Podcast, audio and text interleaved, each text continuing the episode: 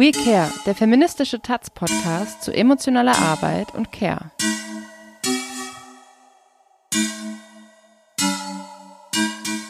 Hallo und willkommen zu einer neuen Folge von We Care, dem feministischen Taz-Podcast zu emotionaler Arbeit und Care. Mein Name ist Sarah Ulrich und ich hoffe wie immer, dass es allen gut geht, dass ihr die letzten Wochen dieses Winters im Lockdown noch aushaltet. Der Februar ist ja immer ein ziemlich äh, schlimmer Monat, war lange dunkel und äh, jetzt momentan mit dem aktuellen Lockdown kommen ja noch mal viel mehr weitere Belastungen hinzu. Ich hoffe, ihr haltet durch. Ich hoffe, ich hoffe, ihr haltet die Köpfe über Wasser und ähm, auch wenn sich Corona-mäßig noch nicht ganz abzeichnet, wie es weitergehen wird, wird zumindest dann das Wetter wieder ein bisschen besser und wir können hoffentlich wieder rausgehen und äh, auch dadurch vielleicht wieder mehr Leute treffen und genau einander wieder mehr begegnen. Das erstmal vorab, ähm, aber kommen wir doch zur heutigen Folge über queere Fürsorge, Care und Prekarität jenseits von Zweigeschlechtlichkeit. Zur heutigen Podcast-Folge habe ich Frances Seeg eingeladen. Frances ist Kulturanthropologin, Geschlechterforscherin und Antidiskriminierungstrainerin und schreibt und gibt Fortbildungen zu den Themen Antiklassismus, soziale Ausgrenzung, geschlechtliche und sexuelle Vielfalt und Care. Und in der Dissertation ähm, hat Frances Seeg zu informeller, prekärer Care-Arbeit von trans- und queeren Personen geforscht. Und auch darüber wollen wir heute reden. Schön, dass du da bist, Frances. Hallo. Hallo, danke für die Einladung. Vielleicht fangen wir direkt mal mit deiner Dissertation an. Du hast sie ja jetzt kürzlich fer fer äh, fertiggestellt, wenn ich äh, das jetzt so richtig verstanden habe. Der Name ist Care Transformieren, eine ethnografische Studie zu trans- und nicht-binärer Sorgearbeit. In der äh, Dissertation, ich habe mir das ein bisschen angeguckt, steht unter anderem, ich lese das mal kurz vor, bei den Begriffen Care, Fürsorge und Sorgearbeit denken viele Menschen an Kinderbetreuung, die Pflege alter und kranker Menschen oder Hausarbeit. Sorgearbeit, die in trans- und nicht-binären Räumen geleistet wird und die über familiäre oder medizinische Fürsorge hinausweist, wird selten in den Blick genommen. Und genau das hast du gemacht, äh, diese Form der Sorgearbeit in den Blick genommen. Vielleicht kannst du mal darüber was erzählen, was da so deine Erkenntnisse sind oder vielleicht auch dein Ansatz und warum das überhaupt notwendig ist aus deiner Perspektive. Ja, gern. Also ich ähm, genau bin zu dem Thema auf jeden Fall auch aus ähm, biografischen Erfahrungen gekommen. Also ich bin selbst seit vielen Jahren natürlich auch ähm, in queeren und Transräumen in verschiedene Sorgebeziehungen eingebunden. Also sei es ähm, Menschen zu begleiten bei ähm, Transitionsprozessen, also Veränderung zum Beispiel von Vornamen oder Personenstand und auch die ganze ähm, kollektive Arbeit, ähm, Diskriminierung auch zu verarbeiten oder sich überhaupt ähm, geschlechtliche Veränderungsprozessen anzunähern. Und ähm, genau, in der Wissenschaft äh, bin ich stark verortet in der feministischen ähm, Care-Forschung und mir ist dann aufgefallen, ähm, wie selten eigentlich die Sorgearbeit, die ich aus meinem Umfeld kenne, die ich aus trans- und queeren Räumen kenne, überhaupt irgendwie sichtbar wird in dieser Debatte. Also es geht natürlich immer in der feministischen Care-Debatte stark um die Verteilung von Reproduktionsarbeit innerhalb von Paarbeziehungen, was ja auch ein total wichtiges Thema mhm. ist. Aber es ist sozusagen im Vergleich ähm, dann etwas meiner Meinung nach, ja, es nimmt sehr viel Raum ein und ähm, andere Perspektiven auf, auf Care bleiben sehr unsichtbar. Deswegen, genau, hatte ich Lust, diese Forschungslücke ein Stück zu füllen und auch einfach äh, Menschen zu motivieren, in die Richtung auch weiter zu forschen. Und ich habe Menschen über mehrere Jahre begleitet, die, die sozusagen queere und Transsorge-Räume aufbauen. Also es sind ganz unterschiedliche Formen.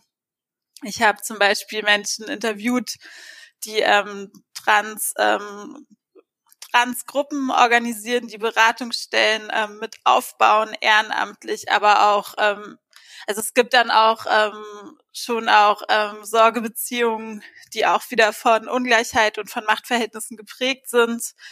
Also ich habe beispielsweise eine Interviewpartnerin, die ähm, die selbst ähm, von Armut betroffen ist, die in sehr prekären Umständen lebt und sie begleitet reiche Transfrauen ähm, aus, aus der Schweiz zu geschlechtsangleichenden OPs nach Thailand. Also das sind dann mhm. Menschen, die sehr viel ähm, sehr viel Geld haben, aber vielleicht keine sozialen Kontakte, niemanden, der sie begleiten könnte. Und sie begleitet sie dann mit nach Thailand, hält Händchen, packt deren Tasche, organisiert Ausflüge, übernimmt eigentlich alles, was sonst vielleicht eher die Familie oder Freundin übernehmen und erhält dafür so ein kleines Taschengeld. Also es gibt auch diese Care-Ökonomien in Transräumen, ähm, wo dann eigentlich auch Ausbeutungsprozesse stattfinden, also wo ärmere Transfrauen vor allem Sorgearbeit für reiche Transfrauen übernehmen, das aber nicht formalisiert ist, sondern ähm, einfach unter der Hand läuft. Und da gibt's, glaube ich, dann auch wieder viele Bezüge eigentlich zur klassisch feministischen Care-Debatte, weil es da ja auch viel um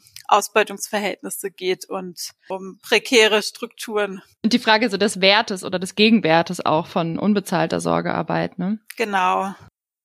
Ja. Und ich habe mir sozusagen zum einen angeguckt, wie eigentlich Geschlecht, also die Herstellung von geschlechtlicher Identität ganz stark auch von Sorgearbeit abhängt. Also dass zum Beispiel ein Transitionsprozess oder sich überhaupt mit der eigenen geschlechtlichen Identität auseinanderzusetzen, dass es ähm, nichts ist, was im Alleingang passiert, sondern immer von Beziehungen abhängig ist, von ähm, kollektiver Sorgearbeit auch von anderen Menschen.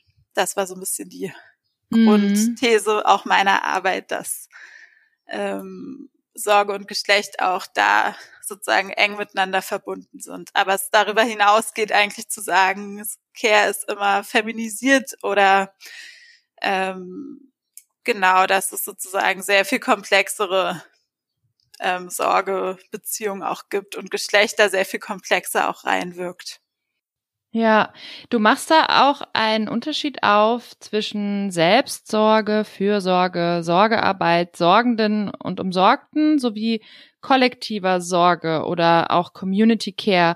Auf das Thema Community Care würde ich später nochmal konkreter zurückkommen, aber vielleicht kannst du erstmal äh, uns nochmal erläutern oder auch den HörerInnen, die jetzt vielleicht in dem Thema noch nicht so drinstecken, nochmal erläutern, wo du da so die Unterscheidung machen würdest und warum. Mhm. Genau, in, ähm, in den Räumen, in denen ich jetzt mich bewegt habe, geforscht habe, ist es schon so, dass es diese Trennung gibt, aber gleichzeitig gibt es ganz oft auch so eine Verwobenheit und es ist auch gar nicht mehr ähm, so einfach, Selbstsorge von Fürsorge zu trennen.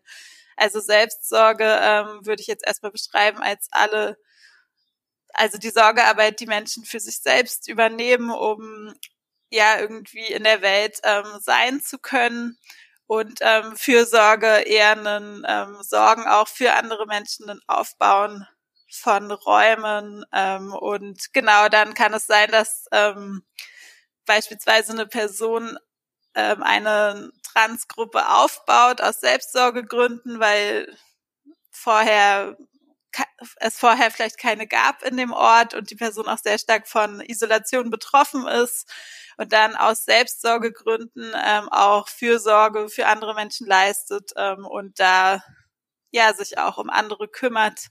Und es kann sein, dass Selbstsorge und Fürsorge sehr eng verwoben ist. Was dann aber in den Erzählungen oft ähm, vorkam, ist, dass es dann immer so einen Punkt gibt, wo das kippt, also wo sich dann Fürsorge vielleicht auch wieder mehr als Ausbeutung anfühlt.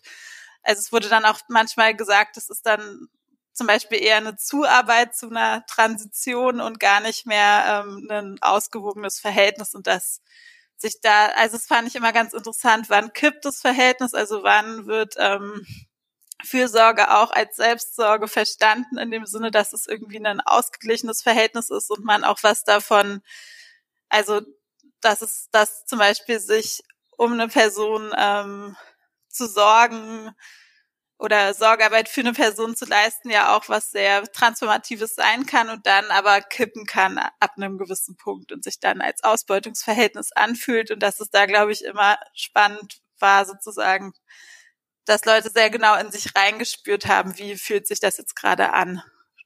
Mhm.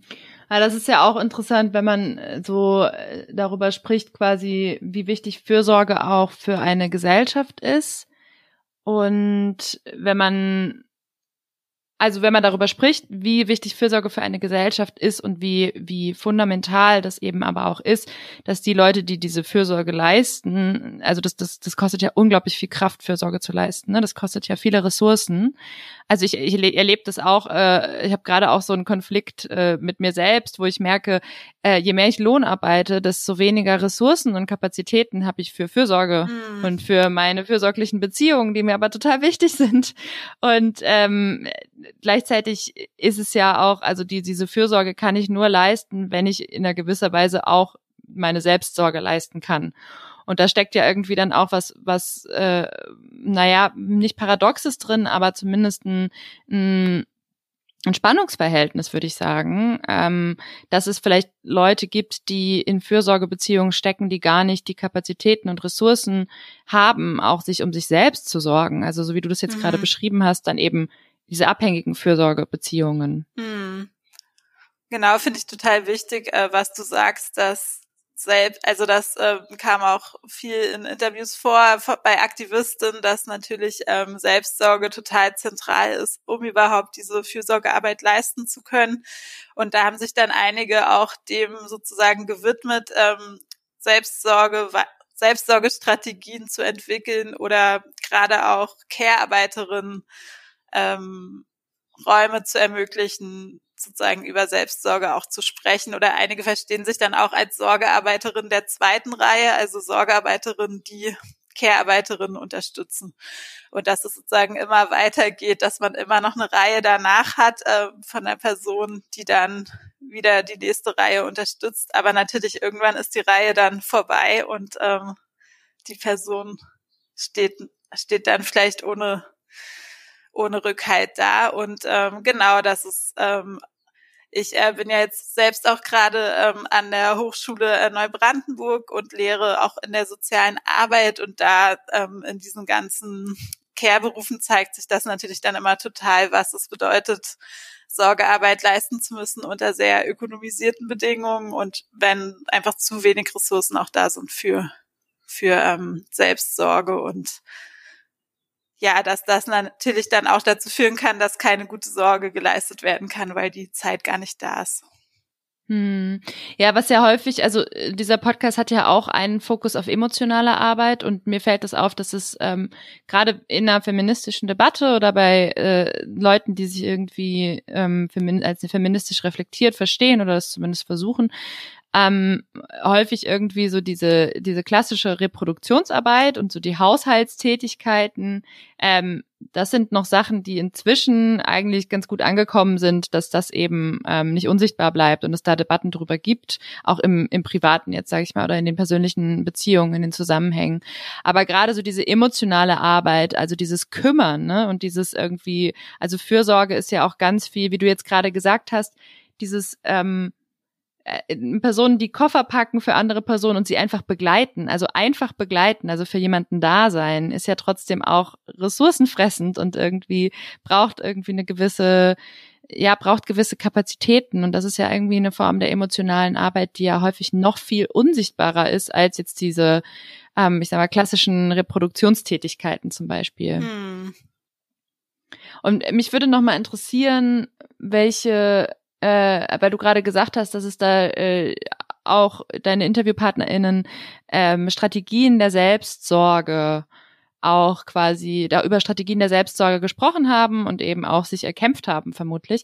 Äh, welche Strategien hast du denn da rausgefunden oder was haben die denn da so erzählt? Das würde mich total interessieren. Mhm. Also genau, Selbstsorge ist ja auch wieder ein Konzept, was sehr stark von Machtverhältnissen durchdrungen ähm, ist. Also es gibt ganz starke Normen, was gilt als Selbstsorge und was gilt dann wieder als selbstgefährdend oder selbstzerstörerisch. Ähm, das war vielen extrem wichtig oder finde ich auch einen wichtigen Punkt, da ähm, wirklich ähm, zu schauen, genau was auch Strategien sind, die vielleicht von außen als ähm, ja nicht sorgend verstanden werden oder so gelabelt werden, die aber für die Menschen Selbstsorge bedeuten. Also darum ging es viel, dass vielleicht gewisse Strategien zu einer Zeit hilfreich waren, die von außen aber als ja als eigentlich selbstschädigend ähm, wahrgenommen wurden und sich da sozusagen ein bisschen frei zu machen. Und dass es natürlich so ist, dass viele Hobbys, also wenn zum Beispiel eine Person sehr gerne getanzt hat oder Tanzen irgendwie ein Hobby war und dann ähm, eine Transition hinter sich hat und diese Räume also komplett von Heteronormativität geprägt sind und es beispielsweise ganz klare Geschlechterrollen gibt, die Frau tanzt die Rolle, der Mann tanzt die Rolle, dass es dann natürlich total ähm, schwer ist und es erstmal sehr viel Kreativität erfordert, sich überhaupt neue Hobbys zu suchen, ähm, dass man da vielleicht gar nicht zurückgreifen kann auf das, was die Gesellschaft so sich als Selbstsorge vorstellt oder als Selbstsorge begreift. Und da war schon immer sehr, sehr viel Kreativität gefordert. Ja, also schon auch eine Kritik an so einer Yoga-Gesellschaft, äh, dass irgendwie, also ich, ich, ne, ich will nicht Yoga an sich kritisieren, aber dass Selbstsorge bedeutet, irgendwie ein schönes Bubble Bath zu nehmen und irgendwie ein bisschen Yoga zu machen und vielleicht ein Smoothie zu trinken, dass das eben tatsächlich, also dass es da auch eine fundamentale Kritik daran gibt, dass äh, bestimmte Individuen verschiedene Selbstsorgeprozesse brauchen und auch Selbstsorgestrategien brauchen, aber eben die Zugänge dazu auch total verwehrt werden. Also ne, auch gerade so diese ganze äh, Self-Care-Economy ist ja auch eine Frage von ökonomischen Zugängen. Und mhm. da, wie was du ja jetzt gerade gesagt hast, da geht's dann eben auch tatsächlich um, um vergeschlechtliche Zuge vergeschlechtlichte Zugänge. Mhm. Und da auch irgendwie wieder so eine so ein Stück weit, also weil was ich mich häufig frage, gerade bei bei Leuten in meinem Umfeld, von denen ich einfach weiß, dass sie so sehr gefordert sind, dass sie sich Selbstsorge gar nicht leisten können. Also dass es überhaupt keinen Raum in ihrem in ihrem Alltag finden kann, weil sie dann vielleicht Kinderbetreuung und dann noch Fürsorge für andere Personen und dann noch Lohnarbeit und ne, ganz viele Sachen, den Haushalt und weiß ich was.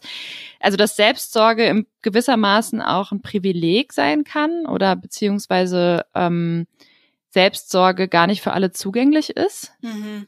Genau, und dass es jetzt auch manchmal die nächste, das nächste To-Do auf der Liste ist, dass man jetzt auch noch ähm, sich um sich selbst sorgen soll und das und das Morgenritual erfüllen, um dann wieder fit für die sonstige Arbeit zu sein, sonstige Lohnarbeit oder Reproduktionsarbeit zu sein.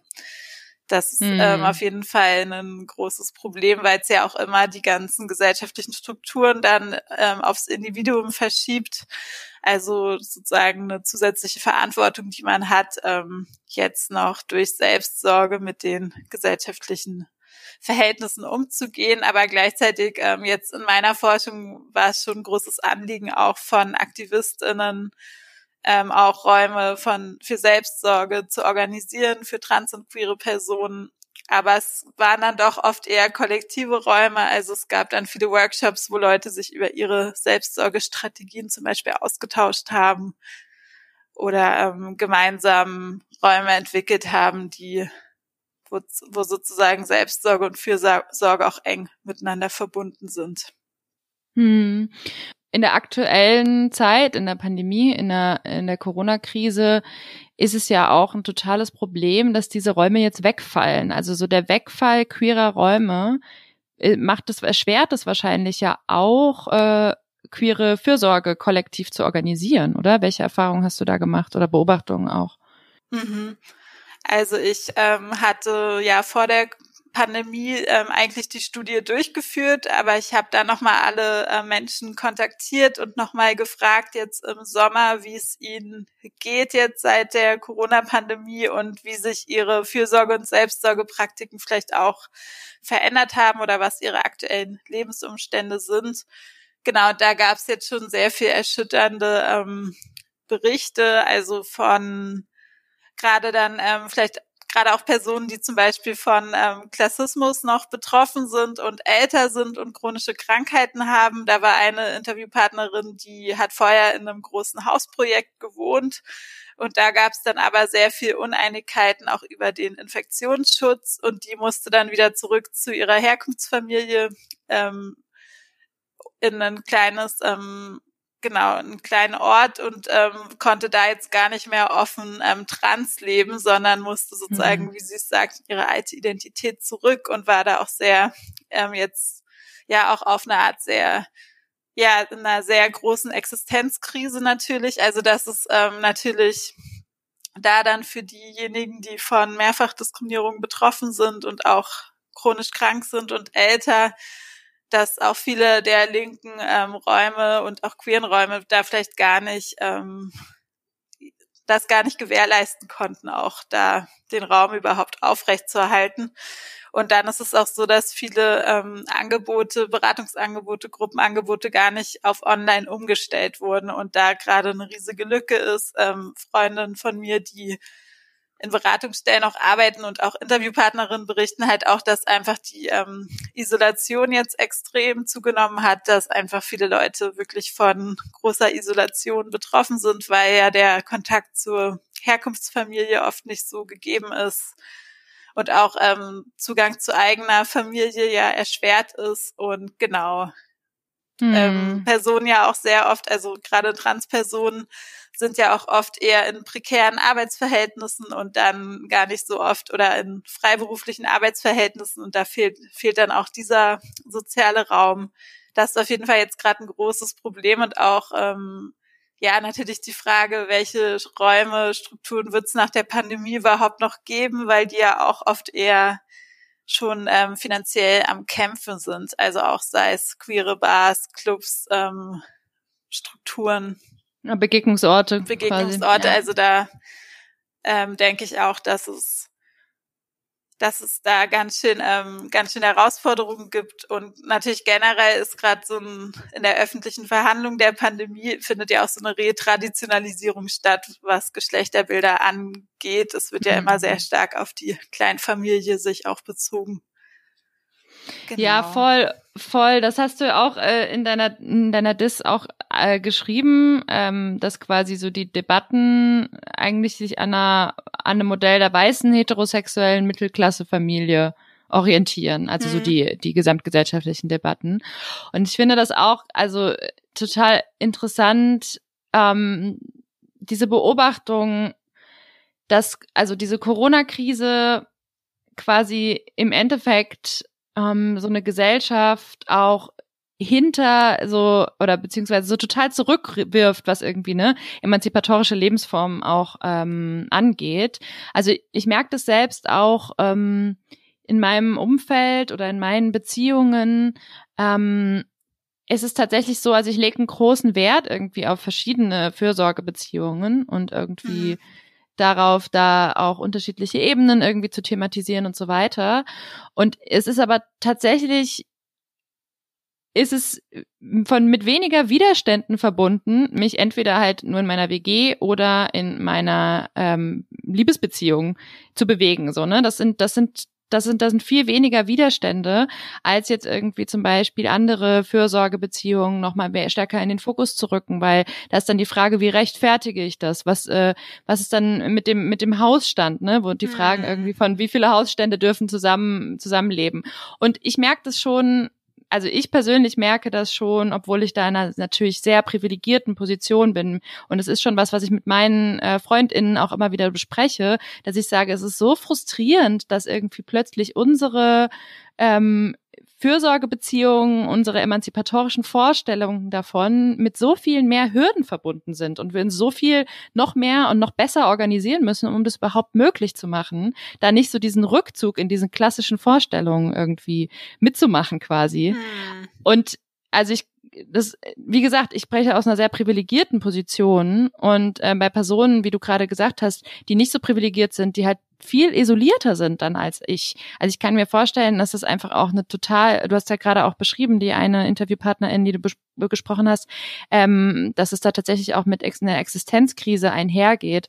Und ich finde das total krass zu beobachten, wie in so einer gesamtgesellschaftlichen Krise, wobei ich sagen würde, gesamtgesellschaftliche Krisen gab es auch schon vor Corona, aber hm. zumindest eine, die gesamtgesellschaftlich auch öffentlich so debattiert wird und auch wirklich, wo es einen Konsens gibt, dass es jetzt irgendwie eine Krise gibt, sagen wir so, ähm, wie plötzlich in, in dieser Krise wir so irgendwie auf Jahrzehnte, wenn nicht gar Jahrhunderte alle äh, alte Vorstellungen von Lebensentwürfen zurückfallen, ohne das irgendwie also ich habe das Gefühl, das wird gar nicht gemerkt. Hm. Und das finde ich so krass, ne? Also das, das können wir irgendwie, so in feministischen Kreisen wird es besprochen und bemerkt, aber gesamtgesellschaftlich wird es gar nicht so bemerkt.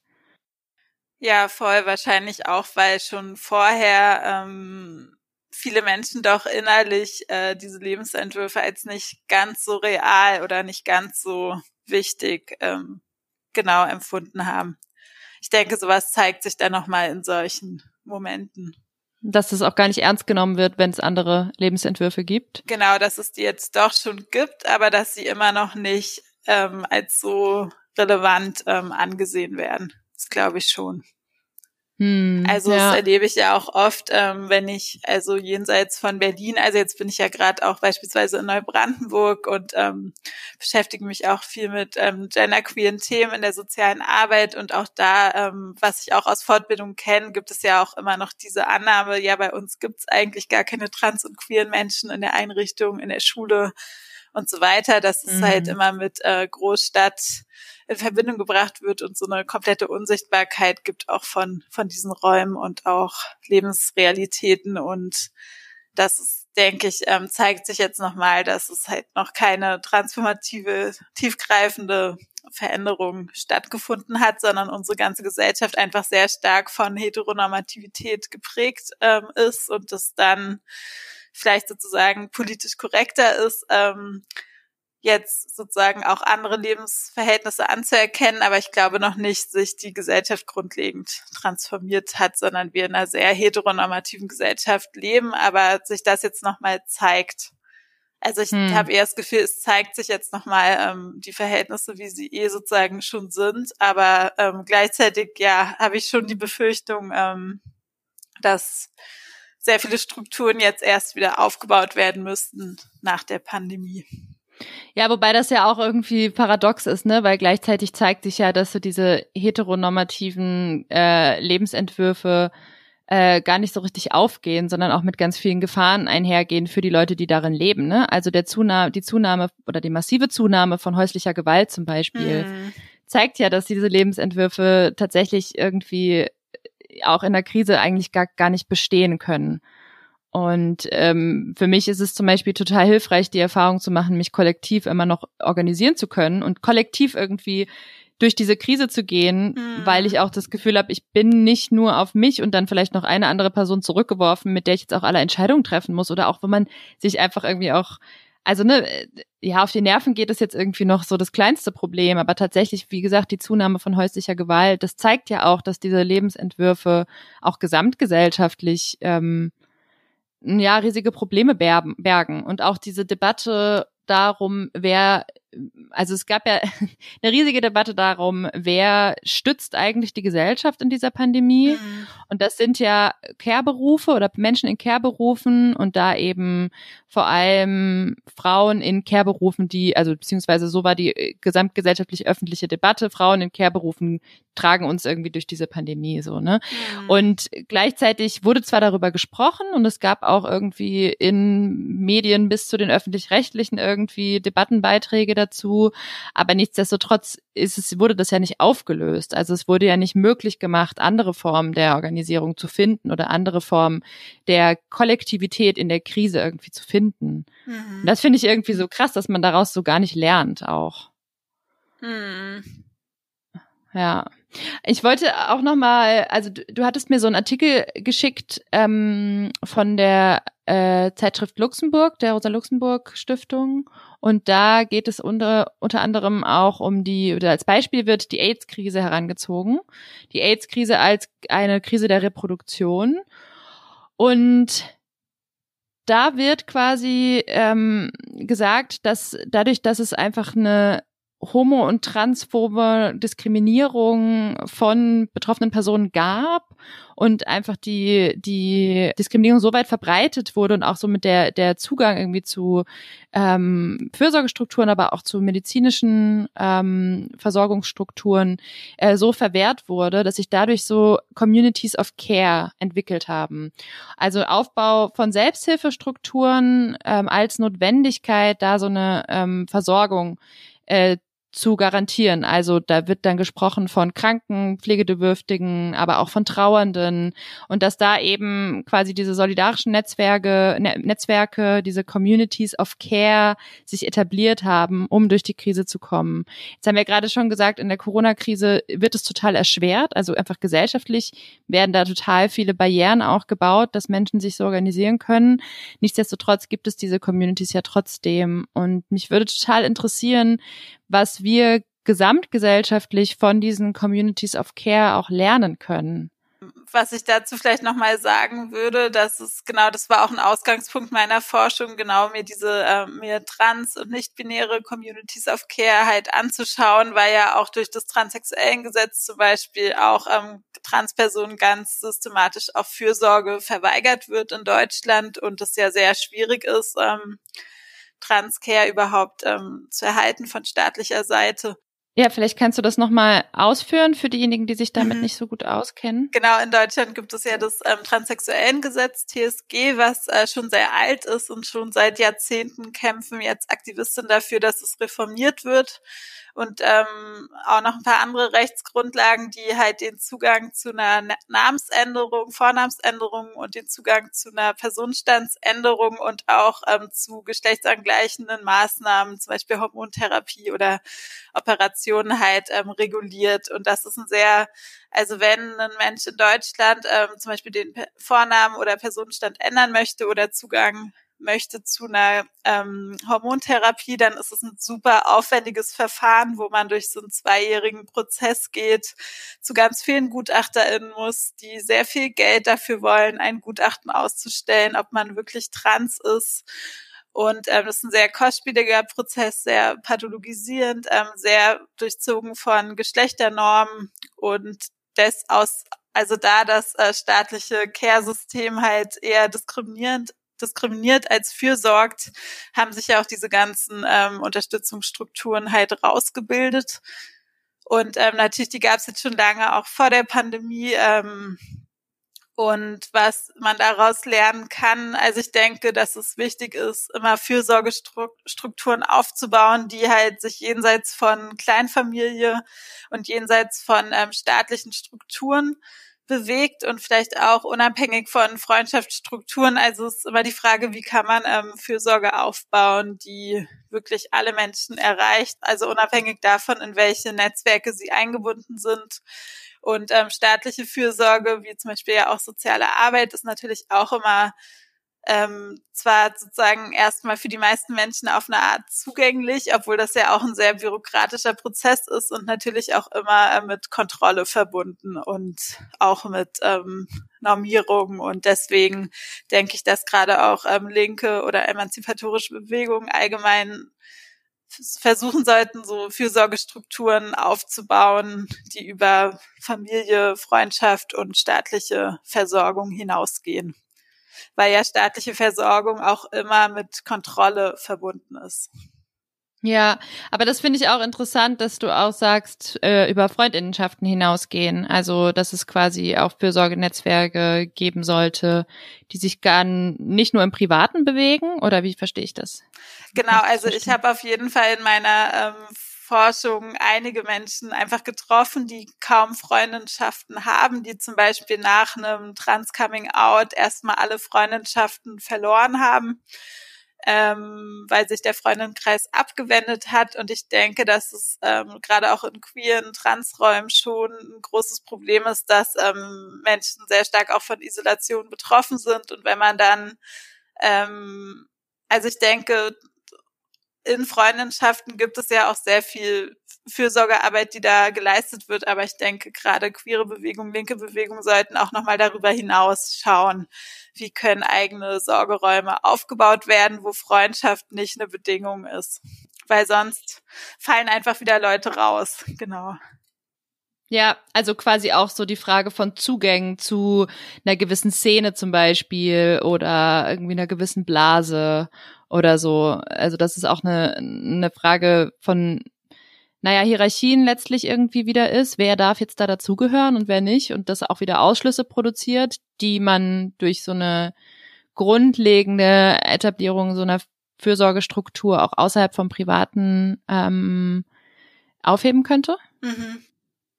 Okay. Und äh, vielleicht kannst du noch mal äh, Beispiele dafür geben. Also ich kann mir vorstellen, dass viele HörerInnen ähm, des Podcasts sich da jetzt noch nichts konkret drunter vorstellen könnten, wie das funktionieren kann. Mhm.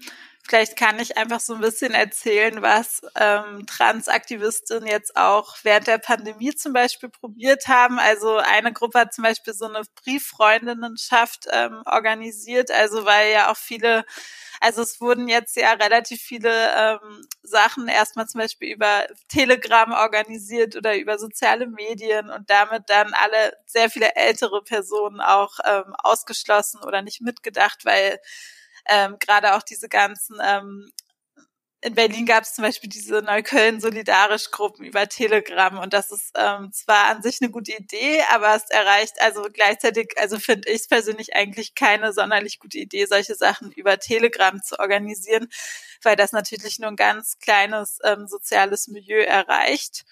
Und ähm, eine Gruppe zum Beispiel in der Schweiz, die haben dann eine Brieffreundinnenschaft ähm, so eine Möglichkeit organisiert, ähm, Brieffreundinnen zu finden jetzt während der Pandemie, also dass Leute auch sich gegenseitig irgendwie Briefe schreiben können, darüber in Kontakt sein oder auch telefonische Angebote, Besuchsangebote, also auch noch zu versuchen, Räume ähm, jenseits von virtuellen Treffen zum Beispiel aufzubauen und damit eine andere Generation auch zu erreichen. Und ähm, was genau ich kenne aus ähm, trans äh, selbstorganisierten Trans-Unterstützungsgruppen, dass es halt auch so eine Kultur gibt, einfach bei einem Treffen zu sagen, ich fahre irgendwie nächste Woche zu meiner Herkunftsfamilie und habe da total große Ängste oder es wird sicher schrecklich. Könnte, könnte mir jemand von euch nächste Woche ähm, eine SMS schreiben oder könnte ich mit jemandem telefonieren und dass dann ähm, es nicht darum geht, wem steht man am nächsten, sondern einfach, wer hat gerade die Kapazitäten und die Lust, ähm, das zu machen und sich da dann oft auch so Beziehungen aufbauen von Leuten, die eigentlich sich sich gar nicht sonst wirklich nahestehen, weil dann auch eher geschaut wird, wer hat gerade dafür Zeit und Ressourcen und genau dass mhm. weniger erwartet wird, ah, ich stehe der Person am nächsten, deswegen muss ich jetzt alle emotionale Arbeit übernehmen, sondern man das in einem ganz offenen Prozess aushandelt und das aber auch ganz normal wird, einfach zu sagen, ich äh, bräuchte gerade eine Person zum Reden, hat jemand Zeit. Also das fand ich ganz schön ähm, es haben mir mehrere Interviewpartnerinnen erzählt, dass sie da mittlerweile so eine Kultur haben, ganz offen umzugehen mit emotionaler Arbeit und dem Bedarf danach, dass es total okay ist zu fragen, aber es ist auch total okay, Nein zu sagen und man sozusagen am besten das offen in die Gruppe gibt und nicht sozusagen ja, ja. nur die nächsten Leute fragt. Das ist total cool und total wünschenswert irgendwie, weil das ja auch häufig irgendwie zu Spannungen in Beziehungen, also jeglicher Art von Beziehungen. Also wenn ich Beziehungen sage, dann meine ich äh, nicht nicht nur die vorklassische Vorstellung von zweier Liebesbeziehungen, sondern jeglicher Art irgendwie von persönlichen Nahbeziehungen. Das ist ja auch ganz schnell da Spannung ähm, produzieren kann, wenn eine Person dann eben nicht kann und wenn eine Person oder ihr das auch einfach zu viel ist oder wie auch immer. Und ähm, dass er eigentlich mega cool ist, da damit einfach genau so umzugehen, wie wenn jetzt jemand Hilfe mit dem Computer braucht oder so, ne? Einfach zu sagen, hey, ich brauche hier gerade Hilfe. Wer kann gerade helfen? Wer wer hat gerade die Ressourcen und die Kapazitäten und irgendwie den Kopf dafür und auch Lust darauf? Und mich erinnert das so ein bisschen an die ähm, an die zweite Folge war es, glaube ich, von diesem Podcast. Da habe ich mit ähm, der feministischen Gesundheitsrecherchegruppe gesprochen und die haben auch erzählt, dass es quasi ähm, in Berlin so eine Gruppe gibt von ähm, Vernetzung von Menschen mit Krankheiten. Das kann alles Mögliche mhm. sein, also Menschen mit Behinderungen, aber auch psychische Krankheiten oder oder oder, also egal welche Form von Krankheiten. Und das ist auch eine Gruppe und die sind nicht nicht zwangsläufig miteinander befreundet, die Leute, die da drin sind, sondern ähm, die finden sich über diesen Kontext, dass sie ähm, irgendeine, also sich selbst in irgendeiner Form als krank definieren und da nach Fürsorge fragen. Und das sind tatsächlich, also das hatten, hatte Inga ähm, und Julia von der feministischen Gesundheitsrecherchegruppe halt erzählt. Ähm, das sind manchmal ganz basale Anfragen, wie kann mich jemand zum Arzt begleiten? Äh, irgendwie der Zugang ist äh, nicht barrierefrei oder so, ne? Mhm. Oder äh, auch eben Sachen wie ich brauche jetzt auch mal jemanden, der mir kurz eine Frage beantworten kann oder der eine Stunde mit mir telefoniert.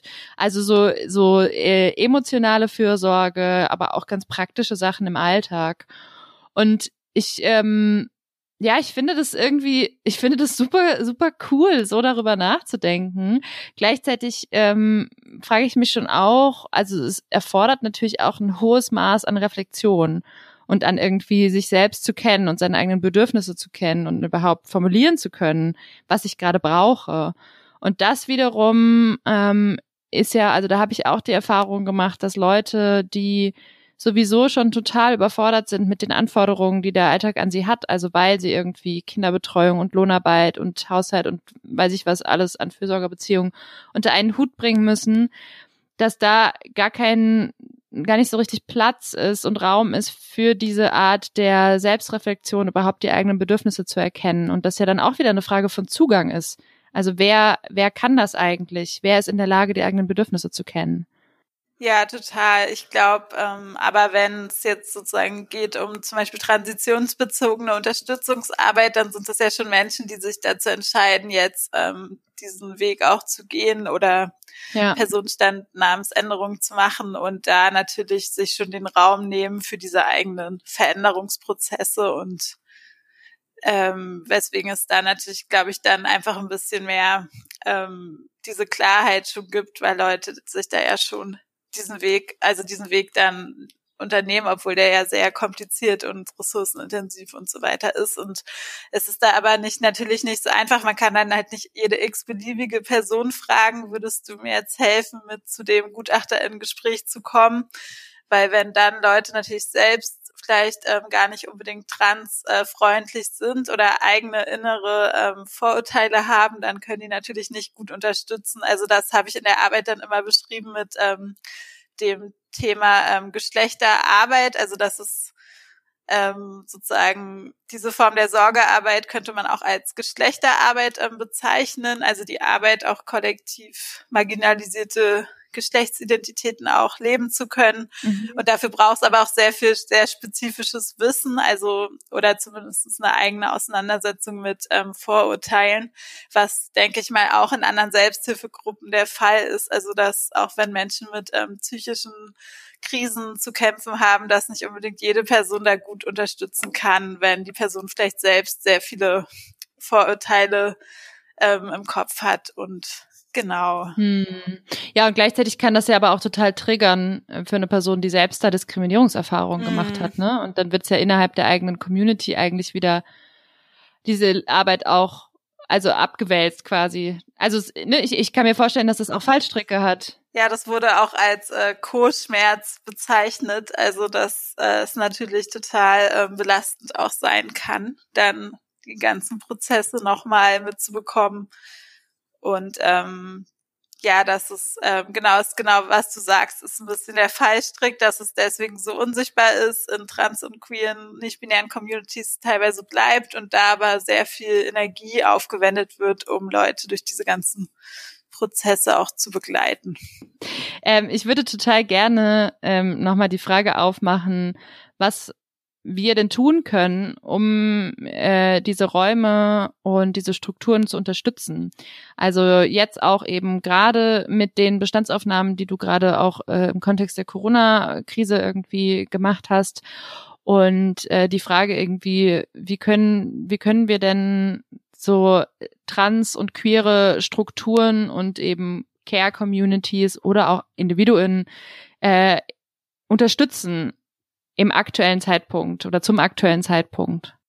Also ähm, zum einen finde ich wichtig auf so einer Diskursebene, also es gibt ja viele Veranstaltungen gerade zur ähm, Sorgekrise oder zu Vergeschlechtlichung der Corona-Pandemie und da ein bisschen wegzukommen von dieser These, dass ähm, Care-Arbeit immer Frauenarbeit ist, sage ich mal, und das ein bisschen komplexer zu denken und auch ähm, zu sehen, dass eigentlich es ganz viele unterschiedliche geschlechtliche ähm, Verortung gibt in Care-Arbeit und auch ähm, transqueere, nicht-binäre Personen auch ähm, eine enorme Last an Sor Sorgearbeit auch tragen und natürlich auch zunehmend, das muss man auch sagen, es werden auch zunehmend zum Beispiel äh, Männer, die von Rassismus betroffen sind, Cis-Männer, die von Rassismus und Klassismus betroffen sind, werden auch zunehmend in den Care-Sektor ähm, integriert oder da als günstige Arbeitskräfte auch verstanden ja. und dass man das alles ähm, also ich würde ein bisschen mir wünschen, dass die ganze Debatte etwas komplexer wird und da äh, wir da auch genauer hinschauen und auch sehen, dass ja auch gerade weiße Cis-Frauen ähm, sehr viel Sorgearbeit, ähm, also weiße Cis-Frauen aus der Mittelklasse, ja auch sehr viel Sorgearbeit eigentlich übertragen an ähm, ärmere migrantische Frauen zum Beispiel. Also dass gerade ähm, weiße Cis-Frauen ähm, aus der Mittelklasse ja oft auch eigentlich KomplizInnen sind von diesem ganzen Care-System, wenn zum Beispiel eine Haushaltshilfe eingestellt wird, um ja. die eigene Beziehung zu entlasten. Und ähm, dass sie sozusagen sich nicht nur sozusagen als Opfer in der ganzen, in dem ganzen System zu verstehen, sondern auch ein bisschen zu schauen, wo profitiert man vielleicht auch davon, dass andere Personen in einem noch anderen Status ähm, sich befinden und wo delegiert man vielleicht auch Sorgearbeit an noch vulnerablere Gruppen. Und es gibt natürlich auch, also für ähm, Sorgearbeit, die gesellschaftlich akzeptiert ist, gibt es ja auch schon staatliche Unterstützung, ähm, sei es irgendwie von Elterngeld und so weiter, was halt für ähm, andere Formen der Sorgearbeit, die einfach komplett unsichtbar sind, gar nicht gegeben ist und sich da auch ähm, einfach mal anzuschauen, was bedeutet es denn, wenn diese Form der Sorgearbeit immerhin gesellschaftlich sichtbar ist und wie man jetzt ganz konkret ähm, trans- und queere, nicht-binäre Personen da unterstützen kann. Also es ist natürlich jetzt auch nicht gesagt, dass ähm, queere Personen, trans-, nicht-binäre Personen jetzt zum Beispiel keine eigenen Kinder haben oder keine Familie. Ist natürlich alles auch möglich, nur sehr viel komplizierter, auch aufgrund von staatlicher von staatlichen Regulierungen, aber vielleicht einfach zu schauen, jetzt wie organisiert man eigentlich aktuell gerade das eigene Leben? Wer fällt da eigentlich gerade raus? Also Menschen, die keine Beziehung vielleicht haben, keine Paarbeziehung oder vielleicht keinen Kontakt zu der eigenen Herkunftsfamilie, da ein bisschen zu schauen, wer fällt da eigentlich vielleicht gerade aus dem Raster? Natürlich, wenn Leute Ressourcen haben, materielle Ressourcen, auch queere Räume finanziell zu unterstützen, zu spenden, Ressourcen zu teilen. Genau, das sind ja. so erste Punkte, die mir einfallen. Cool, das sind schon ziemlich gute Punkte. Ähm, ja, vielen Dank. Und ich, also gerade so dieser dieser Punkt äh, am Anfang, den du auch oder den ich jetzt mal zusammenfassen würde, als in so eine feminist, feministische ähm, Verbündetenschaft irgendwie oder so Allianzen irgendwie zu bilden und eben tatsächlich zu erkennen, nur weil es jetzt gerade nicht der eigene individuelle Struggle ist, äh, heißt es nicht, dass es nicht genauso ein wichtiger feministischer Struggle ist, ähm, die, mit dem wir uns auch solidarisieren sollten. Also das äh, ist ja auch immer wieder ein Thema, wenn es um die Frage nach dem 8. März und die, den feministischen Streik geht. Ne? Also auch die Frage, inwieweit ähm, stehen wir da auch für die Kämpfe anderer Communities mit ein, auch mhm. wenn es jetzt vielleicht gerade nicht unsere eigenen sind. Ähm, und genau das eben finde ich auch total wichtig.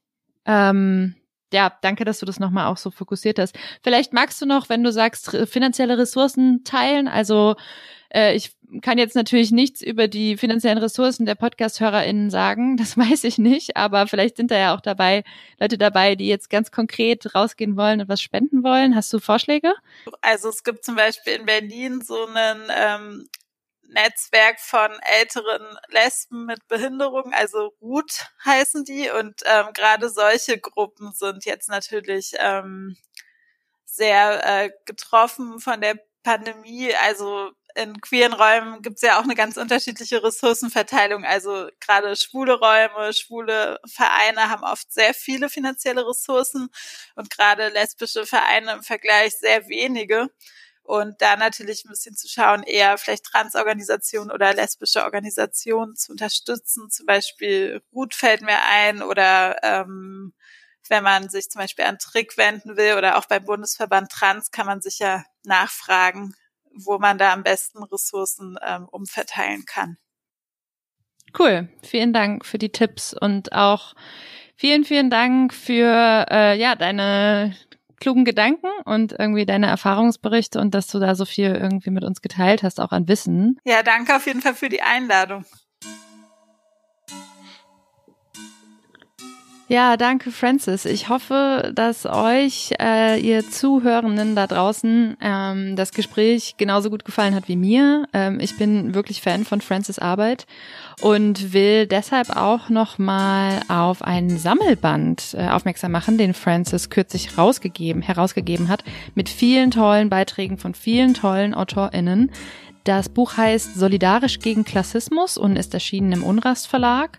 Und es geht um Klassismus, vor allem mit dem Blick auf alleinerziehende Mütter, Transpersonen, Menschen, die Rassismus erfahren und viele andere mehr, die ebenfalls betroffen sind. Also eine andere Perspektive als die sonst gängige auf Klassismus. Genau, ich kann euch dieses Buch auf jeden Fall wärmstens ans Herz legen. Es ist sehr, sehr spannend. Und ansonsten kann ich wie immer nur sagen, kümmert euch um euch selbst, nehmt euch Zeit für Ruhepausen, insbesondere in dieser Krisenzeit ist das super, super wichtig. Ähm, auch mal zum Nachdenken, auch mal zum einfach nur runterkommen. Kümmert euch um andere, sofern euch das möglich ist. Sprecht über die Themen emotionale Arbeit, ähm, bildet Care- und Fürsorgeroutinen miteinander und ja, vor allem vergesst nicht die, die gerade noch schwieriger durch die Krise kommen. Also seid solidarisch. Und wie immer, folgt uns auch auf Facebook, Twitter und Instagram sowie auf taz.de und unterstützt gerne auch unser solidarisches Bezahlmodell Taz zahl ich. Feedback könnt ihr wie immer auch an mich äh, schicken, sarah.ulrich.taz.de oder noch einfacher, einfach an podcast.taz.de. Ich freue mich auf die nächste Folge und wünsche euch ein gutes Durchkommen bis dahin. Bis bald.